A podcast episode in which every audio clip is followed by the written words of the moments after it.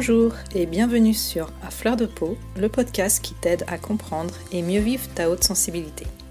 Je suis Pascaline Michon, photographe hypersensible, et à travers ce podcast, je te partage les outils et les clés qui m'ont aidé à mieux me connaître pour enfin accepter ma singularité et la considérer plutôt comme une force que comme une faiblesse. Ce podcast est une source d'inspiration qui t'offre un nouvel éclairage sur ta façon de fonctionner afin que tu apprivoises ta haute sensibilité pour vivre une vie plus apaisée et épanouissante. Alors je t'invite à t'installer bien confortablement, on est entre nous et je te souhaite une très bonne écoute. Bonjour, je suis ravie de te retrouver pour ce nouvel épisode. Aujourd'hui, j'ai le plaisir de recevoir euh, à nouveau le parrain du podcast Saverio Tomasella. Comme tu le sais, euh, il est psychanalyste, c'est euh, un des euh, chercheurs qui est spécialisé dans la haute sensibilité en France. Il est aussi à l'origine de la création de l'Observatoire de la sensibilité. Et aujourd'hui, on va s'intéresser particulièrement au phénomène de saturation. Bonjour Saverio. Bonjour Pascaline. Alors, comme je le disais, euh, aujourd'hui, on va s'intéresser un petit peu plus particulièrement au phénomène de, saturation. Mais comme on enregistre cet épisode euh, à l'occasion de la semaine de la sensibilité, ça me paraissait euh, un petit peu essentiel qu'on revienne sur les grandes caractéristiques de la haute sensibilité, si tu es d'accord. Et si tu veux bien nous les rappeler. Oui, alors d'abord, je voudrais te remercier, Pascaline, pour tout ce que tu fais pour faire connaître la sensibilité élevée et la sensibilité en général, et ta participation à cette euh, semaine de la sensibilité, à la journée mondiale de la sensibilité qui a lieu chaque année le 13 janvier, euh, pour préciser, et c'est important parce que depuis deux ans, il y a énormément d'informations qui circulent sur la sensibilité élevée, sur la haute sensibilité, euh, pour préciser les cinq grandes caractéristiques retenues par les scientifiques internationaux comme étant les manifestations réelles de la sensibilité élevée, je veux tout de suite euh, repréciser, il n'y a pas de portrait type ou de portrait robot de l'hypersensible avec des guillemets, euh, que ça, c'est, ce sont des raccourcis et des rétrécissements euh, qui, qui, circulent sur les réseaux sociaux et parfois dans les livres et parfois dans des revues, en tout cas des magazines pas très, pas très bien informés, que donc, en dehors de ces cinq grandes caractéristiques scientifiques de la haute sensibilité, qui sont concomitantes, c'est-à-dire qu'on doit avoir ces cinq caractéristiques en même temps, chacune et chacun de nous, durablement, hein, sur plusieurs années, pour se rendre compte qu'on est hautement sensible. Tout le reste, alors soit c'est notre façon singulière de vivre notre sensibilité élevée, puisque chacune et chacun de nous, nous sommes différents, soit ce sont des imaginations, des fantasmes, des projections sur la sensibilité élevée. Et comme c'est euh, très à la mode en ce moment, ben chacun il va un peu de son petit refrain, de sa ritournelle, mais revenons à l'essentiel. Alors cet essentiel, c'est d'abord, premier critère, la définition scientifique donnée par Hélène Aron elle-même, la, le traitement sensoriel approfondi des informations, qu'on va dire plus rapidement comme traitement approfondi ou traitement en profondeur, mais les mots sont importants. Traitement sensoriel approfondi des informations. Sensoriel, ça veut dire que ça passe par les sensations, ça passe par le corps. Traitement, c'est ce que nous faisons des informations que nous recevons, de tous les stimuli que nous recevons sur le plan sensoriel, émotionnel, sentimental, intuitif, cognitif, et même l'imagination, la créativité.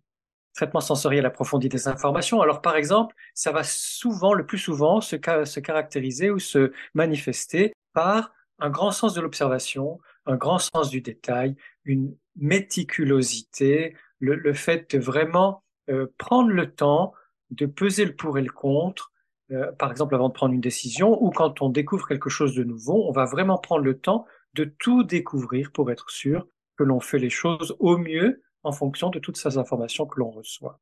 Donc, premier critère, traitement sensoriel approfondi des informations qui implique une suractivation de certaines zones cérébrales.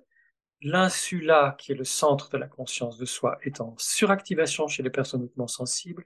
Les neurones miroirs au niveau du cortex frontal et qui sont les centres de l'imitation, de l'apprentissage et de l'empathie sont suractivation, ce qui fait que potentiellement nous sommes des personnes plus empathiques que les autres. Je dis bien potentiellement, puisqu'on s'est rendu compte que parfois certaines personnes qui se disent hypersensibles manquent cruellement d'empathie.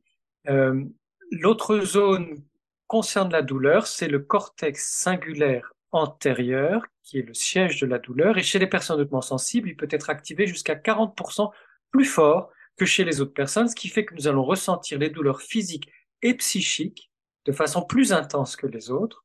Et il y a un centre qui, lui, est en sous-activité, qui fait que les personnes hautement sensibles disent souvent j'ai l'impression d'être sans filtre. Mmh. Eh bien, justement, le filtre du cerveau s'appelle le thalamus et il est moins actif chez les personnes hautement sensibles que dans la moyenne des autres personnes, ce qui fait que nous sommes bombardés continuellement par toutes sortes de stimuli, d'informations à tous les niveaux dont j'ai parlé, sensoriel, émotionnel, sentimental, intuitif, cognitif, euh, imaginatif et créatif.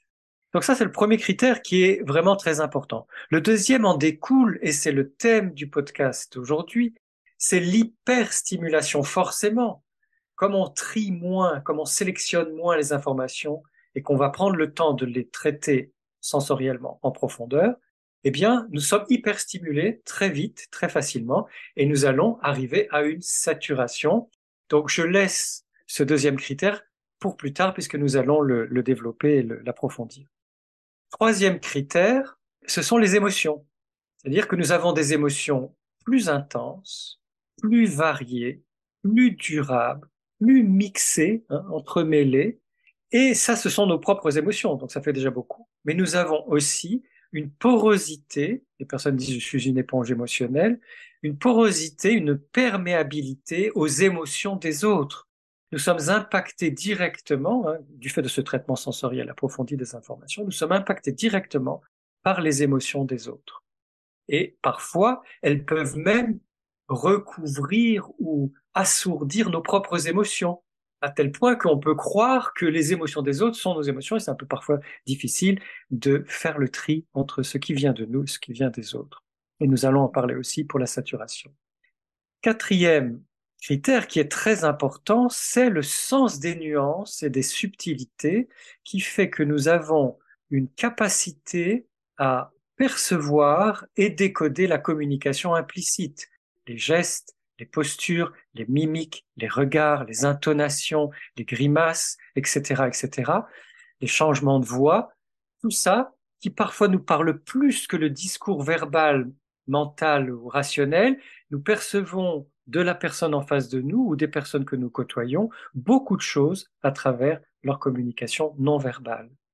Et le dernier critère, c'est ce qu'on appelle la sensibilité avantageuse, et c'est très important justement aussi pour la saturation, parce que cette sensibilité avantageuse fait que si un enfant grandit, et c'est pareil pour un adulte, mais c'est encore plus net pour un enfant, si un enfant grandit dans un environnement de stress, de misère, de violence, de racisme, de misogynie, d'homophobie, etc., où il sent de la violence et du rejet, cet enfant va être plus souvent malade, plus longtemps malade, il va se blesser plus facilement et plus souvent et plus fort, il va réussir moins bien à l'école, sa santé donc va être plus précaire et il va avoir de moins bonnes relations avec les autres, des relations moins faciles, il va être souvent être cible de harcèlement et à l'adolescence, il peut développer, ou à la fin même de l'enfance, au début de la préadolescence, il peut développer des tendances d'anxiété, de dépression et de suicide.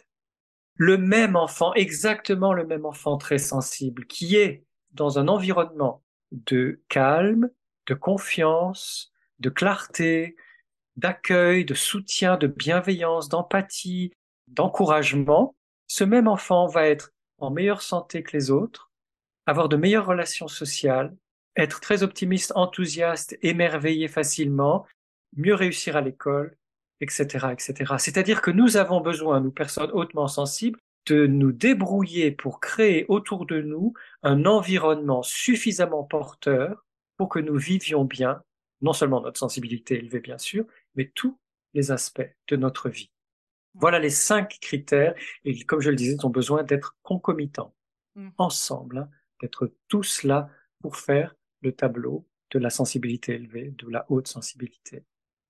Oui, parce qu'effectivement, en ce moment aussi, on entend aussi pas mal parler de, par exemple, haut potentiel émotionnel en parlant de haute sensibilité, alors que c'est pas forcément la même chose. C'est pas parce qu'on est très émotif qu'on est forcément hypersensible. Voilà, on peut être très émotif sans être hautement sensible. En revanche, le haut potentiel émotionnel fait partie du haut potentiel sensible, qui est un synonyme de la haute sensibilité, c'est-à-dire que les émotions sont une des parties de la sensibilité, une des dimensions de la sensibilité, avec les sensations, les sentiments, les intuitions, les pensées, l'imagination.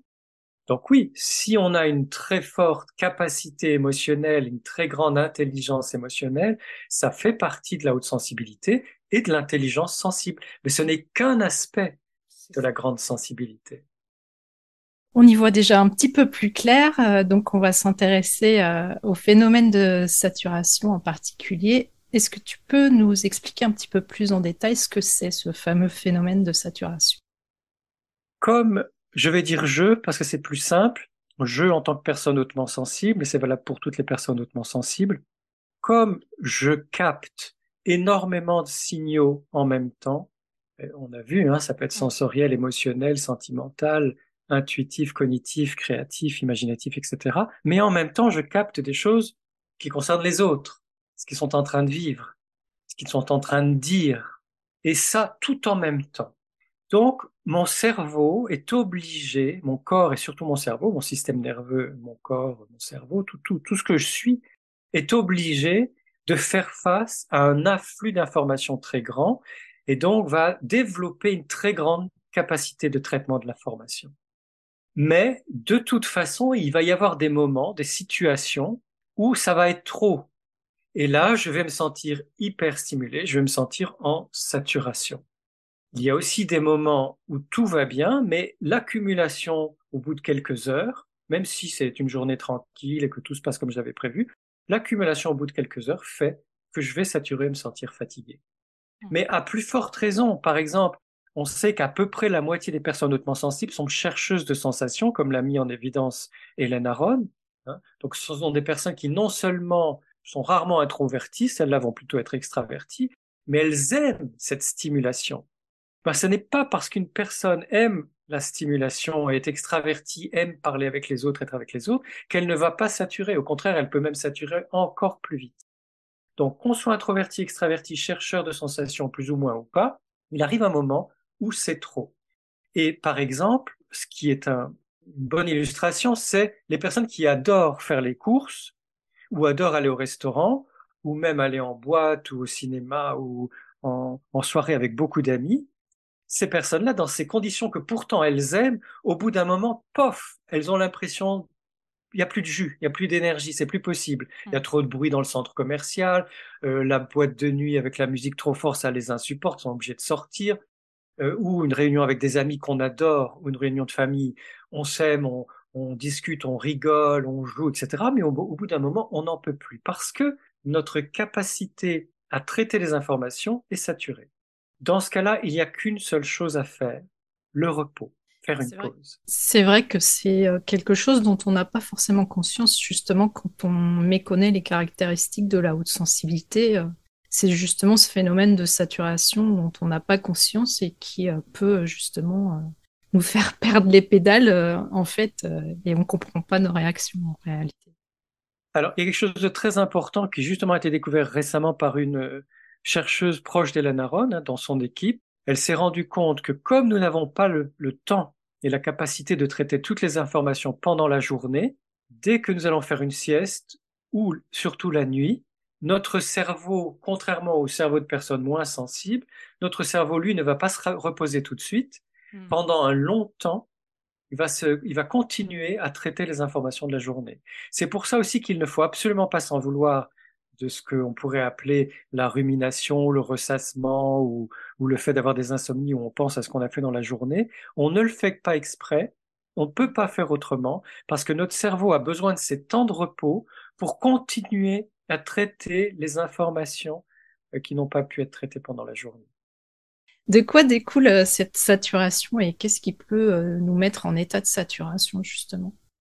Alors déjà, on voit bien que ça joue sur les sensations en premier lieu, hein. c'est-à-dire les lumières fortes, les odeurs fortes, les bruits forts, parfois les textiles, les matières qui nous qui nous sont désagréables, avant même de parler de la relation à l'autre, qui peut être source de saturation, même si c'est une relation qu'on apprécie et, qui nous fait du bien et qui se passe bien, il y a toutes ces informations sensorielles. Et si déjà il y a trop de bruit, euh, il y a des personnes qui habitent sur une rue passante ou qui ont des voisins bruyants, parce que chez soi, on peut faire en sorte qu'il n'y ait pas trop de bruit. Il y a mm. des personnes qui travaillent en open space. Voilà, il y a toutes sortes de situations de la vie où les transports en commun qui sont bruyants, toutes sortes de situations de la vie où ne serait-ce qu'un seul de ces éléments-là, le bruit, va faire que nous sommes déjà en pré-saturation. Hein. Nous sommes déjà en petite hyperstimulation. Si vous rajoutez à ça des lumières fortes, la faim, par exemple, chez les personnes hautement sensibles, nous avons des difficultés à tenir longtemps avec la faim, ça nous rend irritables, ça peut faire rire notre entourage ou même nous-mêmes au bout d'un certain temps parce qu'on se rend compte que vraiment on dépend de ce qu'on a dans l'estomac ou en tout cas des réserves qu'on a. Les stimulants comme le café, l'alcool, la nicotine, le, thé, parfois le chocolat et le sucre, on s'est rendu compte dernièrement que le sucre stimulant beaucoup le cerveau, ben finalement, il n'est pas bon, le sucre blanc, les sucres mm. rapides. ne sont pas bons pour les personnes hautement sensibles parce qu'on est déjà, on a déjà tellement tendance à être hyperstimulé, on n'a pas besoin d'en rajouter. Donc, il suffit qu'on ait accepté un café ou un thé pour faire plaisir ou parce qu'il n'y avait pas de tisane ou parce que j'en sais rien, on a froid et qu'on voulait pas un verre d'eau froide, on préfère quelque chose de chaud. Toutes sortes de raisons parce qu'on veut plaire aux autres encore une des caractéristiques possibles de la personne hautement sensible. Il y a du bruit, on accepte un stimulant sous forme de café, de chocolat ou de thé. Euh, tout d'un coup, il y a des lumières fortes. Eh bien, on est déjà au seuil de la saturation.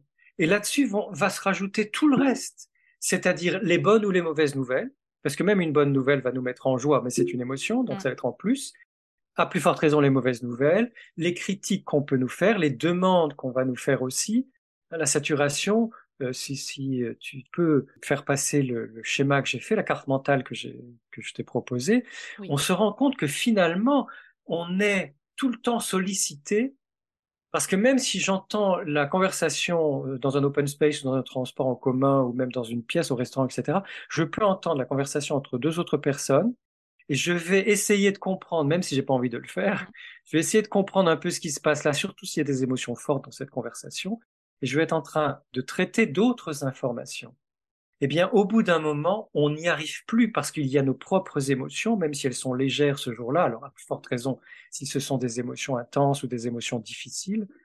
Et puis, il y a ce que je suis en train de faire quand je travaille, mmh. ce à quoi je suis en train de réfléchir, qui me prend du temps, qui m'absorbe, que j'essaye de faire au mieux, puisque cette, ce sens du détail, euh, cette méticulosité peuvent aller jusque au perfectionnisme pour certains, au doute de soi pour d'autres, et parfois les deux. Donc tout ça fait que très rapidement, ma capacité de traiter toutes ces informations est insuffisante et je sature sur le plan nerveux autant que sur le plan cérébral, sur le plan de, l'activation du cerveau, du fonctionnement de réflexion du cerveau. Ce qui fait que je vais me sentir à vif, à cran, euh, facilement irritable, supportant moins bien les, critiques, qui fait de nous des personnes qu'on dit susceptibles, mais pas forcément en fait. C'est simplement que c'est trop, c'est trop, et on se dit mais pourquoi on me rajoute encore cette critique ou ce reproche alors que je fais tout pour que ça se passe bien? Ça veut dire qu'on a besoin, là encore, de ralentir si c'est possible, ou de faire une pause, ou d'aller faire un tour. C'est vrai que moi, je sais que, par exemple, là, c'était l'occasion des fêtes euh, dans les réunions de famille. C'est assez compliqué pour moi parce que du coup, je suis tout le temps euh, constamment euh, attirée par toutes les conversations et j'arrive pas à maintenir mon attention. Et euh, à chaque fois qu'on a une réunion de famille comme ça, je finis euh, complètement vidée. et c'est vrai que du coup, la fatigue est donc un signe qui découle peut-être de cette saturation. Tout à fait. Alors déjà, en petit groupe, moi maintenant j'essaye de dire une seule discussion à la fois, s'il vous plaît, parce que sinon je suis happé par toutes les discussions, je n'arrive pas à vous suivre. Et généralement, que ce soit des amis ou la famille, les personnes comprennent et on, essaie de respecter cette règle une seule discussion à la fois. Euh, on attend quelques minutes avant de commencer une autre discussion. Voilà, ça, facilite les choses.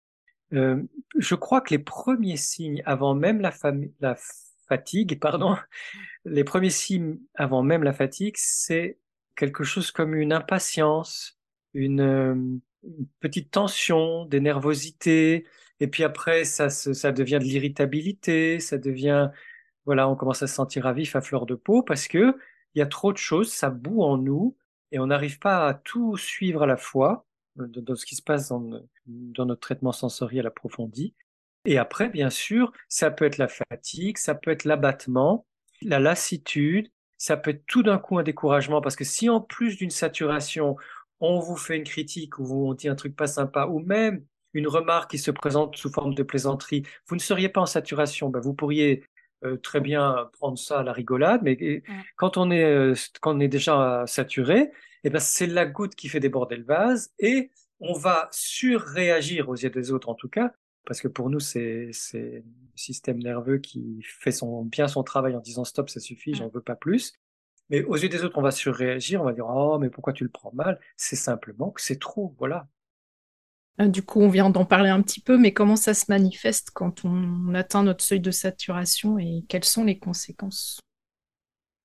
Alors, je crois qu'on perd, euh, donc déjà, on perd patience, comme je viens de le dire. Euh, on se sent moins bien dans son corps au niveau hormonal, il y a une chute de sérotonine. Hein. La sérotonine, c'est l'hormone du bien-être, c'est l'hormone, l'hormone de, alors on dit du bonheur, mais aussi l'ocytocine, l'hormone du bonheur, qui est une hormone sécrétée par de bonnes relations, l'ocytocine. Mais là, la sérotonine, c'est plutôt le bien-être. Je me sens bien en moi-même, dans ce que je fais, euh, et la chute de sérotonine va provoquer une mini-déprime.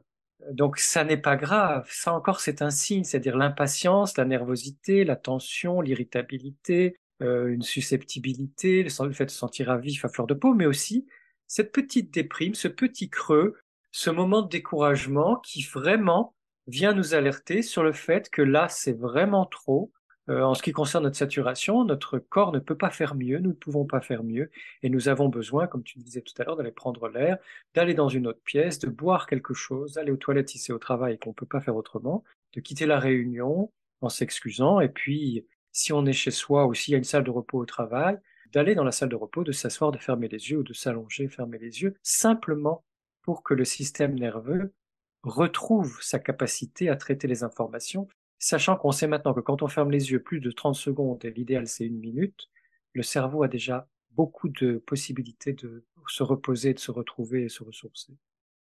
Qu'est-ce qu'on peut mettre en place justement dans son quotidien pour euh, éviter euh, ce trop-plein Alors la première chose, c'est la connaissance. Grâce à, à ce podcast, par exemple, la connaissance de tous ces signes, ces signaux d'alerte de l'arrivée d'une saturation parce que plutôt que de s'en vouloir en se disant oh là là, je suis pas comme les autres, j'arrive pas à tenir aussi longtemps qu'en réunion, ou je deviens nerveuse ou nerveux, ou alors croire qu'on a besoin de café ou de thé ou de sucre ou de je ne sais trop quoi parce que justement il faut tenir bon euh, comme font les autres, eh bien eux ils font en fonction de leur système nerveux et de leur cerveau. Et nous nous faisons en fonction de notre système nerveux qui est hautement sensible et notre cerveau qui est hautement activé et qui est dans un traitement euh, approfondi des informations. Donc déjà, le simple fait de savoir ça va nous permettre de garder l'énergie qui reste, parce que si je commence à me critiquer par rapport à ma façon d'être, je perds encore plus d'énergie. Hmm. Donc, je sais que je suis comme ça et que c'est bon ainsi parce que c'est ma nature profonde, c'est mon tempérament et nous sommes à peu près 30% à être comme ça dans le monde. Et je sais que je ne dois pas en rajouter. C'est pas le moment euh, pour moi de passer le coup de fil difficile pour réclamer le remboursement d'une, le paiement d'une facture ou d'aller voir euh, quelqu'un qui, avec qui j'ai un, litige. Euh, c'est plutôt le moment soit d'aller plaisanter avec quelqu'un, un collègue ou un proche, soit d'aller prendre une tisane ou un verre d'eau, soit simplement de ranger des affaires parce qu'en rangeant des affaires, on, on calme le jeu, on, on fait quelque chose de simple, soit on met un petit peu de musique si on peut le faire au travail dans son casque, ou euh, si on a un bureau, la chance d'avoir un bureau à soi, ou à la maison, un petit peu de musique euh, qui nous fait du bien. On peut aussi bouger un peu. Hein. On va bouger la tête de gauche à droite, de droite à gauche plusieurs fois. Regarder avec les yeux un peu partout parce que ça, ça active le nerf vague ventral, donc le système nerveux autonome, le, le côté parasympathique du système nerveux, qui est celui qui calme les débordements, hein, débordements qui peuvent devenir du stress, on a besoin de passer d'une suractivation à une activité modérée, tranquille. Et comme je le disais tout à l'heure, les pauses, c'est important d'apprendre à faire des pauses. Si on est chez soi, on change de pièce, on va à la cuisine, on se fait quelque chose qui, qui nous fait du bien, on va boire, etc. Si on a la chance en plus d'avoir un jardin, on va se promener dans le jardin, pieds nus ou pas, ça dépend de la saison, encore que je connais des personnes qui adorent marcher pieds nus dans la neige. Ou alors on met un peu de musique, on danse. On, trouve, ça c'est aussi la connaissance de soi, puisque nous sommes toutes et tous différents, qu'est-ce qui me fait du bien? Ou est-ce que je regarde la photo de, ma femme, de ma, compagne, de mon compagnon, de mes enfants, de euh, d'un paysage qui me plaît, ou, est-ce que je regarde une vidéo humoristique que j'adore, qui me fait rire, parce que ça va me recharger. Je trouve les petites choses qui, dans la journée, vont m'aider à me recentrer, me réaligner, me ressourcer. Néanmoins, nous, les grands sensibles, nous avons besoin d'au moins une pause dans chaque demi-journée, en plus du sommeil, je vais venir au sommeil après, d'une pause dans la matinée, d'une pause dans l'après-midi. Cette pause, idéalement, devrait durer 10 minutes. Si elle dure 5 minutes, c'est déjà bien, parce que parfois on nous réclame. Alors, idéalement, il faudra faire une le matin, une après le déjeuner et une l'après-midi. On prend un temps de repos. Alors, ça peut être en marchant si on a un grand parc à côté de, chez, de son travail ou de chez soi. Ça peut être le, tour du pâté de maison ou du quartier si on aime marcher. Sinon, c'est les yeux clos, euh, les paumes dans les mains s'il n'y a pas de fauteuil. Euh, donc on fait ça sur son bureau ou, ou la tête posée sur les bras euh, sur le bureau. Mais s'il y a un fauteuil confortable ou, ou même un, lit, un sofa, on s'allonge, on s'allonge, on ferme les yeux. Ça c'est vraiment fondamental. Et maintenant la question du sommeil qui est vraiment une clé pour bien commencer la journée. Parce que si je commence la journée en étant déjà fatigué, ben je suis déjà un seuil de saturation plus ou moins bas, parfois même plutôt élevé, et ça va être très difficile d'aller jusqu'au bout de la journée. Donc, Hélène Aron et moi, nous avons découvert euh, parallèlement, donc je m'en suis rendu compte euh, il y a quelques années, que les personnes hautement sensibles ont besoin de plus de sommeil que les autres. Alors, si une personne euh, lambda moyenne a besoin de 7 à 8 heures de sommeil pour se sentir bien, nous, nous avons besoin, les personnes hautement sensibles, de 8 à 9 heures de sommeil pour nous sentir bien. Et si c'est 9 heures, c'est comme ça. On se couche plus tôt, on se couche un peu plus tôt, on se lève un peu plus tard. Mais c'est important de bien respecter ce temps de sommeil. Et comme le dit Hélène Aron, même si dans ces 9 heures de sommeil, il va y avoir une heure d'insomnie parce que le, le, cerveau va avoir besoin de traiter les informations de la journée, de la veille, et que si on se réveille à 3, 4 ou 5 heures du matin, pendant à peu près une heure, euh, on va gamberger, on laisse notre cerveau faire son travail, on reste allongé dans le noir, les yeux fermés, on essaie de se, on laisse faire, et au bout d'un certain temps, en fonction de ce qui s'est passé la veille, on va se réendormir mais on, on, compte sur ces 8 à 9 heures de sommeil. Donc le soir, pas de film violent avant de se coucher, pas trop d'écran avant de se coucher. Il vaut mieux faire un peu de yoga ou de tai chi ou de qigong ou de tout ce qu'on veut qui nous calme. On baisse les lumières, on tamise les lumières, on ouvre la chambre pour aérer, pour avoir un air frais et sain dans la, dans la pièce. On ne surchauffe pas la chambre. On, on fait toutes sortes de choses. On a un dîner plutôt tôt et pas trop lourd. Il vaut mieux manger de façon très consistante le matin et le midi, voire faire un goûter si on a envie, mais le soir, pour faciliter la digestion et le sommeil, on essaye de manger plutôt végétal. Et tout ça va contribuer à un bon sommeil. Et au bout d'un certain temps, on sait aussi que le système nerveux a besoin de plusieurs nuits de sommeil pour récupérer. Et donc, on va se rendre compte que si on met en place un rythme avec le respect de notre sommeil, sauf quand c'est les vacances ou quand ce sont les fêtes, hein, bien sûr, mais dans le, dans le reste de l'année, on aura une plus grande capacité à aborder nos journées et on sera moins facilement saturé. Je reprends un petit peu aussi mon exemple là. C'est vrai qu'avant, j'avais tendance à culpabiliser parce que j'avais besoin justement beaucoup de sommeil et je me disais, mais comment font les autres? Moi, j'ai besoin de dormir, surtout que je m'endormais souvent tard justement et le matin, j'avais beaucoup de mal à me lever. Donc maintenant, je sais que j'ai besoin de beaucoup de sommeil et j'assume complètement. Et chacun fait comme il a besoin pour son bien-être du coup. Voilà, c'est très important de s'écouter. C'est vrai qu'on a tendance à culpabiliser beaucoup en fin de compte euh, quand on est hautement sensible sur beaucoup de sujets. Alors justement, tous ces podcasts, cette semaine de la sensibilité, c'est fait aussi pour donner toutes les informations, toutes les clés qui vont permettre de se sentir non seulement bien dans sa haute sensibilité, mais fier mmh. d'être hautement sensible et dans cette connaissance de soi et cette fierté d'avoir une sensibilité aussi précieuse, aussi formidable, ça ne veut pas dire que ce soit facile à vivre tous les jours, eh bien, on va arrêter de se culpabiliser ou d'avoir honte d'être ce qu'on est et se créer progressivement un environnement, un contexte de vie qui soit favorable à notre sensibilité, à notre système nerveux. C'est vrai que dans le, dans le milieu professionnel, ça peut être parfois difficile de se préserver de la surstimulation et euh, comment est-ce qu'on peut en parler autour euh, de nous, à nos collègues par exemple, à nos chefs euh? Alors, avant même d'en parler, c'est créer un environnement autour de soi qui soit agréable, donc que ce soit un bureau partagé ou un open space, bon, à plus forte raison si on a la chance d'avoir un bureau seul, euh, de mettre des, des, objets, des pierres qu'on aime, le galet ou le coquillage qu'on a ramassé pendant les vacances ou la pierre qu'on a ramassé à la montagne, des photos de lieux qu'on aime ou de personnes qui nous sont très proches, euh, un petit galet pour les huiles essentielles.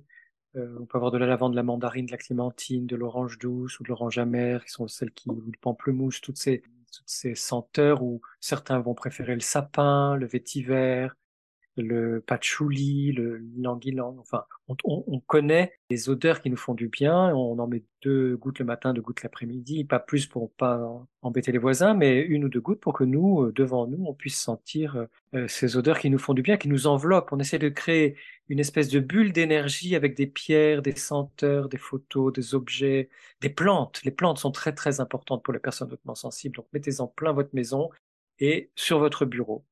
Et puis, si on est en open space, on va euh, peut-être mettre des bouchons d'oreille pour euh, supporter les bruits autour de soi, soit un bouchon dans une oreille pour pouvoir entendre ce qu'on nous dit à côté si vraiment on est sollicité souvent, soit deux bouchons d'oreille, ça n'empêche pas d'entendre quelqu'un qui parle et qui nous, nous appelle. Mmh. Et j'avais même une amie qui, euh, quand elle travaille en open space, mettait des bouchons d'oreille et un casque de chantier sur ses oreilles pour ne pas entendre ses collègues, et c'était comme ça. Et donc, une fois qu'on a fait les choses pour soi et qu'on sait qu'on va faire des pauses dans la matinée, après le repas de midi, dans l'après-midi, on l'explique et on va l'expliquer préférentiellement à la meilleure collègue, le meilleur collègue, celui à qui on peut vraiment faire confiance et qui va pas se moquer de nous ou aller le raconter aux autres en, nous tournant en dérision. On commence par les personnes les plus sûres en disant, tu sais, je suis hautement sensible ou si on préfère le dire simplement, je suis très sensible.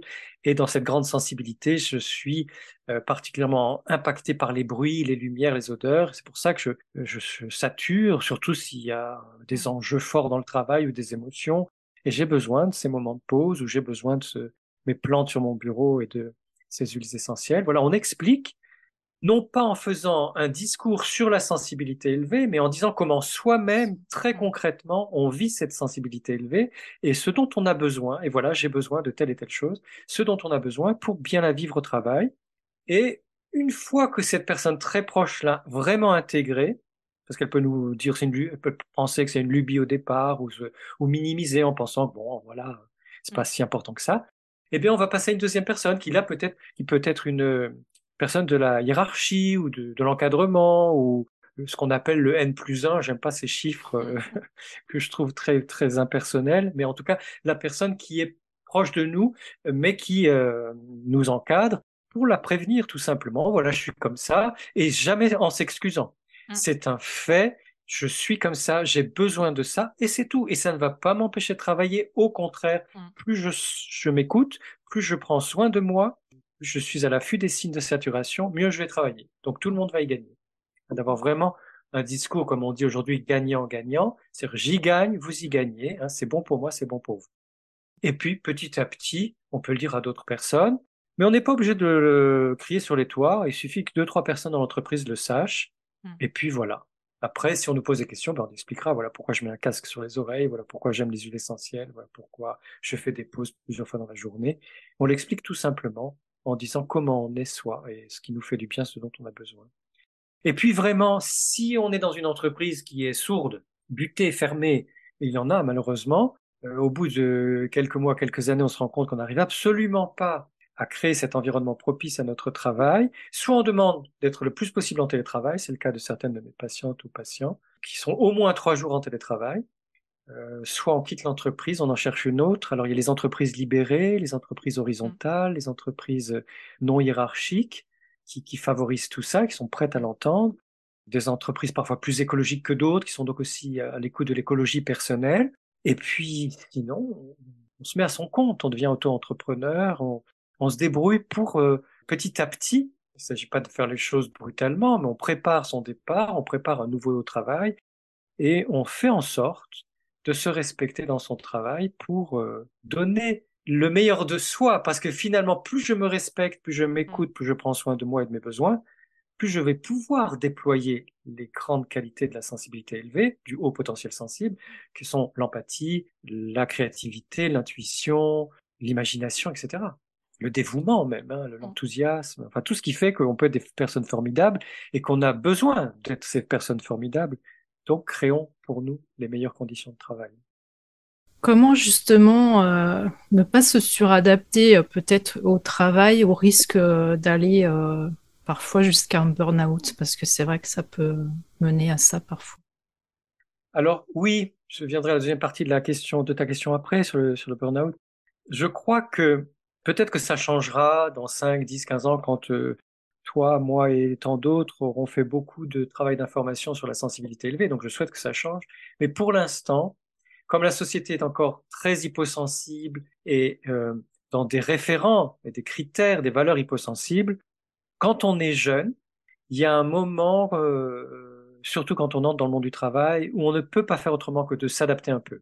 On est obligé de s'adapter, de faire un peu comme on nous demande, parce que sinon on n'arrive pas à décrocher le travail qu'on voulait, on n'arrive pas à progresser dans ce travail, etc. Donc, je pense qu'il y a plusieurs phases dans la vie d'une personne hautement sensible, dans son existence. Et au début, heureusement, la jeunesse euh, nous apporte beaucoup d'énergie.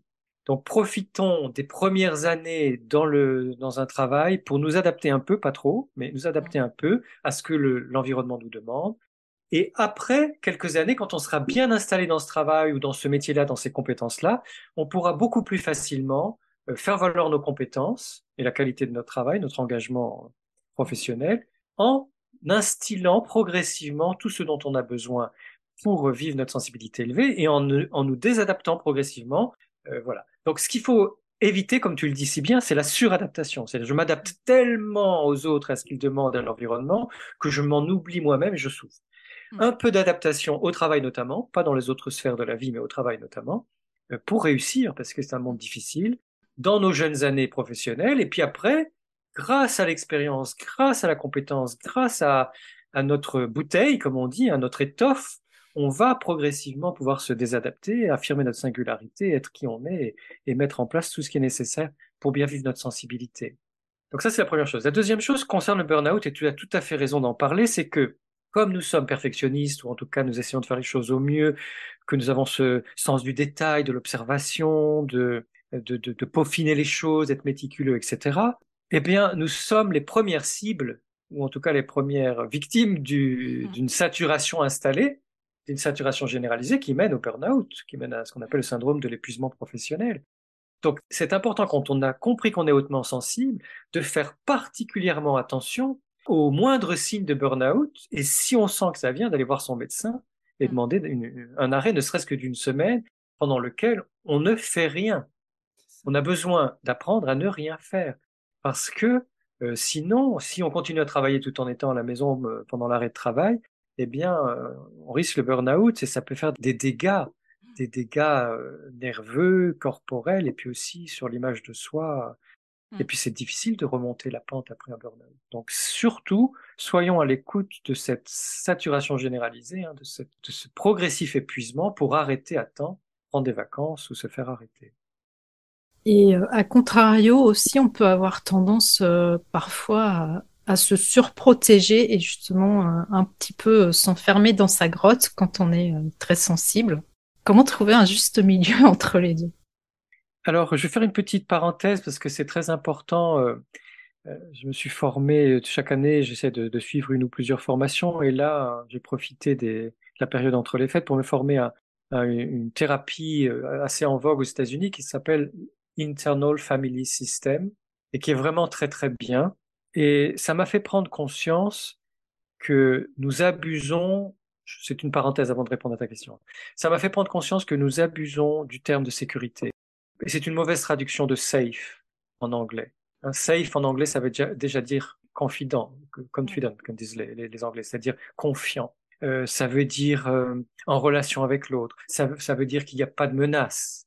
Euh, ça veut dire qu'on est connecté. Ça veut dire tout ça, safe. Et on avait un beau mot français pour le traduire exactement, parce que l'anglais au départ c'est du normand, hein, c'est du français. C'est sauf, être sain et sauf. Donc quand tu parles de protection, euh, j'aimerais que dans les traductions françaises de safe, on dise soit sauf, soit sûr, soit protégé, tout simplement. On se sent protégé. Et on s'est rendu compte que l'être humain, quel qu'il soit, a besoin de se sentir suffisamment protégé, pas euh, absolument parce que c'est pas possible, mais suffisamment protégé pour être bien. Et donc, les personnes hautement sensibles, elles ont encore plus ce besoin de se sentir protégées. Et si elles se protègent, ben finalement, je les félicite, je leur dis, c'est merveilleux, vous avez compris que vous êtes hautement sensible, intuitivement ou grâce à certaines lectures ou certaines émissions, certains podcasts, vous avez compris que vous êtes hautement sensible et vous faites tout ce qui est nécessaire pour vous protéger et bien vivre votre sensibilité. Après, c'est une question de dosage. On ne va pas dire que se protéger, c'est mauvais. Non, c'est bon. C'est quand on se protège au point de se replier, de se couper des autres, parce que nous sommes des êtres relationnels, même si nous sommes très sensibles. Nous sommes des êtres relationnels, nous avons besoin d'être en relation avec d'autres. Pourquoi pas d'ailleurs des personnes hautement sensibles qui nous comprendront, ou des personnes suffisamment sensibles et ouvertes qui comprendront notre sensibilité élevée. Donc protégeons-nous sans nous couper, sans nous isoler, sans nous replier euh, dans notre caverne. Soyons dans des relations qui nous conviennent, à notre rythme, avec les personnes qui sont les bonnes pour nous, mais continuons à être connectés, entrer en lien avec des personnes tout en nous protégeant. C'est important de le rappeler aussi. Oui. Savoir prendre soin de son environnement, du coup, euh, quand on est hautement sensible, euh, c'est donc une clé euh, essentielle pour vivre une sensibilité épanouie, à ton avis? C'est la clé, c'est la clé, hein. c'est vraiment ça, c'est-à-dire que je comprends au fur et à mesure de mon, mon, évolution dans la connaissance de ma sensibilité élevée. Il y a déjà la découverte que la sensibilité existe, la sensibilité élevée existe, pardon, hein, que la haute sensibilité existe. Ah, ça y est, je me reconnais. Donc cette étape est fondamentale. Je me reconnais dans le fait qu'il y a 30% de personnes hautement sensibles et que nous avons un tempérament particulier avec certains fonctionnements, les cinq dont j'ai parlé au début de ce podcast. Je me reconnais là-dedans et ça me fait du bien de savoir que je ne suis pas une anomalie ou que j'ai pas un problème ou que je n'ai pas un trouble mental. Non, tout va bien. Euh, nous sommes très très nombreux, nous sommes des milliards sur Terre à être comme ça. Et c'est très bien parce que c'est aussi ces milliards de personnes ou d'animaux, puisque ça existe chez les animaux, qui protègent le troupeau, hein, qui protègent l'ensemble de la société, parce que nous sommes des lanceurs d'alerte. Nous sommes prudents, nous sommes attentifs, nous sommes euh, délicats, précautionneux, euh, voilà, avec toutes ces qualités de la sensibilité élevée qui font que de toute façon, nous sommes la locomotive des évolutions humaines et sensibles de la société. Donc une fois que cette phase de découverte de la haute sensibilité et de reconnaissance que je, fais partie de cette grande famille des personnes hautement sensibles est faite, cette phase est accomplie, j'ai besoin d'accéder à une phase de connaissance de moi-même. Comment je suis moi-même en tant qu'hautement sensible, en tant que personne hautement sensible? Comment je vis ma grande sensibilité, ma forte sensibilité? Parce que c'est différent d'une personne à l'autre. Mmh. Puis on est, on n'a pas les mêmes histoires, on n'a pas les mêmes environnements, on n'a pas les mêmes travaux, les mêmes boulots, les, les mêmes aspirations, etc. Donc comment ça se passe pour moi? Très concrètement, très précisément, comment ça se passe pour moi? Et là, ça va me permettre d'être à l'écoute de mes besoins, comme tu le disais tout à l'heure. Et plus je suis à l'écoute de mes besoins, plus je prends soin de moi dans mm. ma grande sensibilité. Et progressivement, je vais créer pas à pas un environnement qui me convient. Et là-dessus, je ne dois pas transiger, ou pas trop. Un petit mm. peu en vacances, un petit peu quand on est avec des amis, avec la famille, un petit peu au travail. Mais je tiens bon, je tiens le cap. Voilà, je suis hautement sensible. J'ai remarqué, j'ai repéré concrètement par l'observation que j'ai besoin de telle et telle chose. Eh bien, par respect pour moi-même, je suis digne de respect autant que n'importe quelle personne humaine sur Terre. Par respect pour, par respect pour moi-même, je vais répondre à mes besoins. Et comme ça, je crée cet environnement qui m'est favorable. Si je ne le fais pas, donc là, vous avez vu, il y a trois étapes connaissance de la haute sensibilité, connaissance de moi-même dans cette grande sensibilité et création progressive en répondant à mes besoins, en m'écoutant, en répondant à mes besoins, d'un environnement qui est propice à ma sensibilité, à mon système nerveux. Si je ne le fais pas, ben, je vais pas être bien dans cette sensibilité élevée et je risque de continuer à croire que c'est moi qui suis un problème ou qui ai un problème ou qui suis pas comme il faudrait ou qui devrait être autrement. Et là, c'est sans fin. Ça peut durer des années. Donc, tenons bon sur ces trois phases et notamment la dernière pour créer pour soi-même le meilleur environnement possible. Et peut-être qu'on peut dire aussi, dans une espèce de chaîne de solidarité ou de farandole, comme j'aime bien cette image de la farandole, mm. qui est festive, si je comprends que pour moi-même, j'ai dû mettre en place telle et telle chose pour me créer un environnement favorable. En tant que personne sensible, je vais pouvoir aussi soutenir et aider des proches ou quand on a un, travail de thérapie, des patients, des patientes hautement sensibles, à faire la même chose pour elles-mêmes. Donc il y a aussi ce, ce, côté, ce côté boule de neige, ce côté de d'expansion, de, de création progressive de plusieurs environnements, de nombreux environnements favorables à la sensibilité élevée. C'est vrai qu'on a parlé un petit peu euh, des aspects euh, contraignants de la saturation jusque-là. Est-ce qu'il y aurait aussi des côtés dont on peut euh, tirer parti dans le fait de capter ce flot d'informations incessant? Oui, voilà, pour être du côté très favorable de cette haute sensibilité, ce côté-là est aussi important, ce versant ensoleillé est aussi important que l'autre, tous ces aspects favorables sont aussi importants que les aspects moins, moins évidents, eh bien, il y a cette capacité à se sentir tout ce qui se passe autour de nous, notamment dans la nature, ou à être particulièrement réceptif à l'art, à s'émouvoir d'un spectacle dans la nature, les oiseaux, de l'eau qui coule, ou les vagues, ou un coucher de soleil, ou un spectacle fabuleux à la montagne ou ailleurs. ça dépend euh, là où on est, ce qu'on aime faire, etc. Une grande connaissance de notre propre corps, puisque nous avons beaucoup de sensations, euh, ce qui nous rend finalement beaucoup plus perspicace dans la capacité à nous soigner, à développer mhm. une bonne santé. On sent tellement de choses dans notre corps que euh, ben, on se rend bien compte de ce qui nous fait du bien et de ce qui n'est pas bon pour nous. Euh, il y a euh, l'extase, c'est-à-dire que cette saturation, quand elle est du côté des choses agréables, ça, provoque de l'extase, ça provoque de la félicité. On n'est pas dans des petits bonheurs. Bien sûr que les, petits riens du quotidien peuvent euh, procurer de la joie et, parfois même des grandes joies. Hein. Je ne, je ne remets pas en cause la capacité à se laisser toucher, émerveiller, enthousiasmer par des toutes petites choses. Ce que je veux dire, c'est que dans nos ressentis qui sont intenses et amplifiés, ça va créer beaucoup de joie, beaucoup de félicité, parfois de l'extase, de l'exultation, de la passion, y compris dans les relations amicales, amoureuses, la sexualité, etc. Donc tout ça, c'est fabuleux. En plus, ça nous rend particulièrement idéalistes, voire utopistes, et on sait que ce sont tout de même les idéalistes et les utopistes qui changent le monde. Alors évidemment, au début, on nous dit, bah, ça c'est particulièrement utopiste, ça c'est idéaliste, ou, mais tu rêves ou quoi? Oui, je rêve.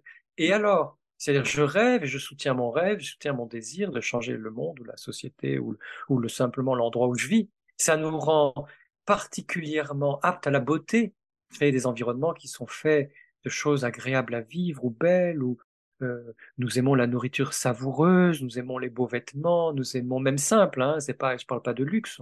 Ça nous rend créatifs et créatifs, inventifs dans les relations, ça nous rend particulièrement attentifs aux autres. Cette écoute de nous-mêmes nous rend capables d'une grande écoute des autres et donc une grande générosité euh, en temps, en énergie, parfois en argent ou autre chose pour aider les personnes qui en ont besoin. Et je pense que ça nous rend courageux ça nous rend courageux. C'est-à-dire que, contrairement à cette fausse idée qui s'était répandue, euh, que l'hypersensible c'était une petite chose, là je dis exprès hypersensible, c'était une petite chose, ben non, l'ultrasensible c'est un grand cœur. L'ultrasensible c'est un grand cœur, c'est une personne noble, c'est une personne qui a du courage, parce que pour pouvoir supporter plus de douleur, euh, plus de, de sensations, plus de saturation, plus d'émotions les siennes, les autres, etc., s'ouvrir au monde, s'émerveiller et, accepter parfois d'être euh, d'être euh, attristé, peiné par ce qu'on voit, révolté par les injustices, etc., mmh. c'est que nous avons un très grand courage pour vivre tout ça, le supporter et continuer à nous frotter aux autres, à vivre avec les autres et à, accepter notre euh, place dans le monde, notre rôle, notre mission, on appelle mmh. comme on veut, hein, peu importe, mais ce que je fais pour participer à, à la vie avec les autres. Donc je pense qu'il y a une certaine noblesse dans cette haute sensibilité. Ça nous oblige à avoir un grand cœur, une, ouverture d'esprit, des visions élevées, quelque chose qui, qui mmh. va loin d'être visionnaire. Et, et c'est tout à notre honneur et on peut en être très très fier.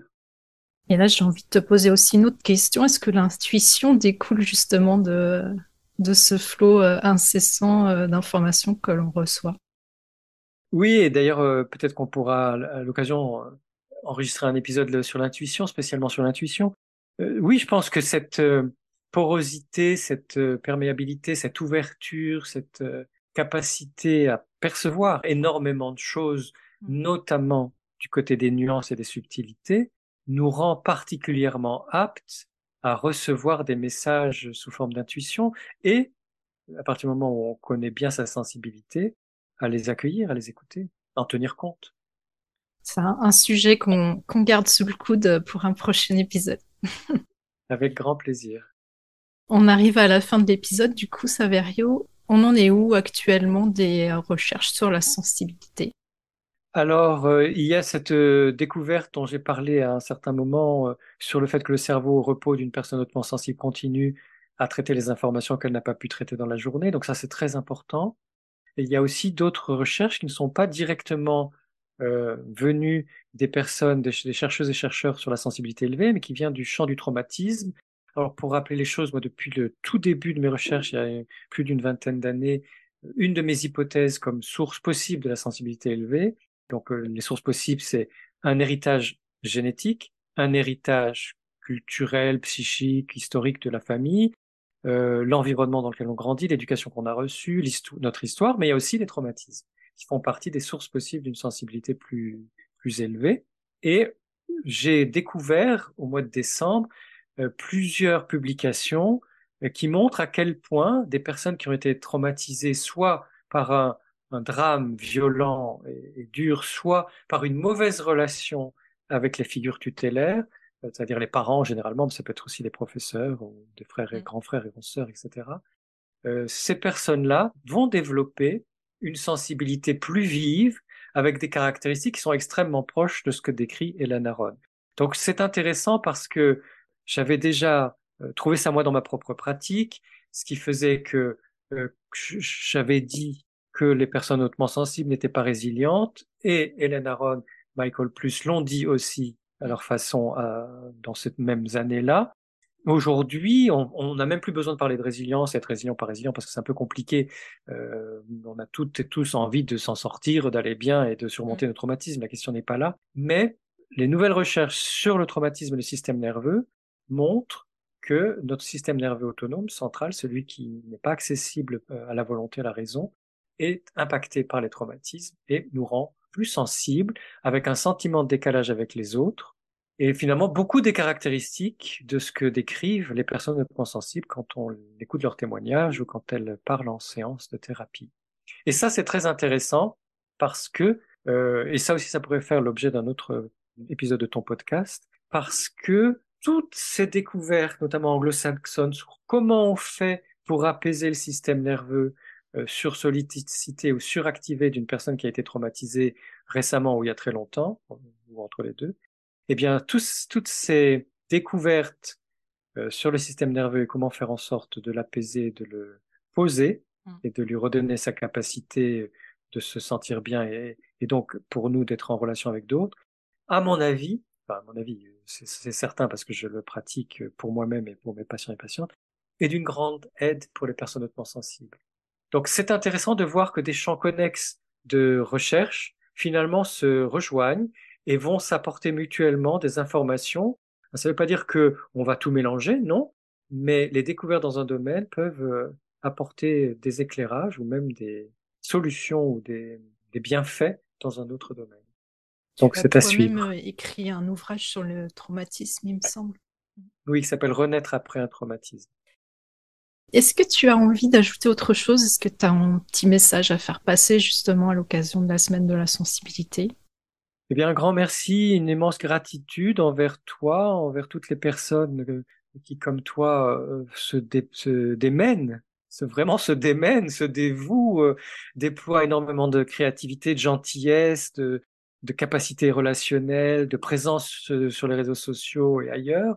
Un immense merci pour vous toutes et tous qui faites tant de choses pour que on connaisse mieux la sensibilité humaine et surtout la haute sensibilité, pour qu'on les accueille et qu'on les accepte, pour qu'on les développe, pour qu'on les valorise et pour que dès tout petit, les enfants puissent vivre pleinement toute leur potentialité sensible et hautement sensible. Moi, je trouve ça fabuleux, ça me met la joie dans le cœur, ça, ça me, c'est comme un, un, doux feu dans mon cœur qui, qui ne s'arrête plus maintenant que je, tu vois, cette espèce de, de nuage, de nuée de personnes, de cette petite multitude de personnes qui, avec tellement de bonne volonté, de gentillesse, de douceur, de créativité, de rayonnement, voilà, sont, sont capables de parler si bien de la sensibilité élevée, c'est pour moi une immense félicité. Donc voilà, un infini merci, Pascaline, à toi et à toutes celles et ceux qui, qui parlent de sensibilité. Merci beaucoup, Saverio. À bientôt. Avec joie. À bientôt. Voilà, je te remercie pour ton écoute. J'espère que cet épisode t'aura été utile. Si tu l'as apprécié, je te serais vraiment reconnaissante de me laisser un avis et surtout un maximum d'étoiles sur Apple Podcast pour m'aider à le faire connaître. N'hésite pas non plus à le partager si tu penses que ça peut être utile à d'autres personnes. Tu peux retrouver tous les épisodes sur mon site internet à l'adresse suivante www.pascalineMichonphotographe.com dans la rubrique podcast. Le podcast est aussi bien sûr disponible sur toutes les plateformes d'écoute principales. Si tu as envie d'échanger avec moi à propos de l'épisode, j'en serais vraiment ravie. Pour ça, tu peux me contacter sur Instagram, là où je suis la plus présente. Le compte, c'est tout simplement à fleur de peau podcast avec des tirés vers le bas entre chaque mot. En attendant, je te donne rendez-vous la semaine prochaine pour un nouvel épisode. À bientôt!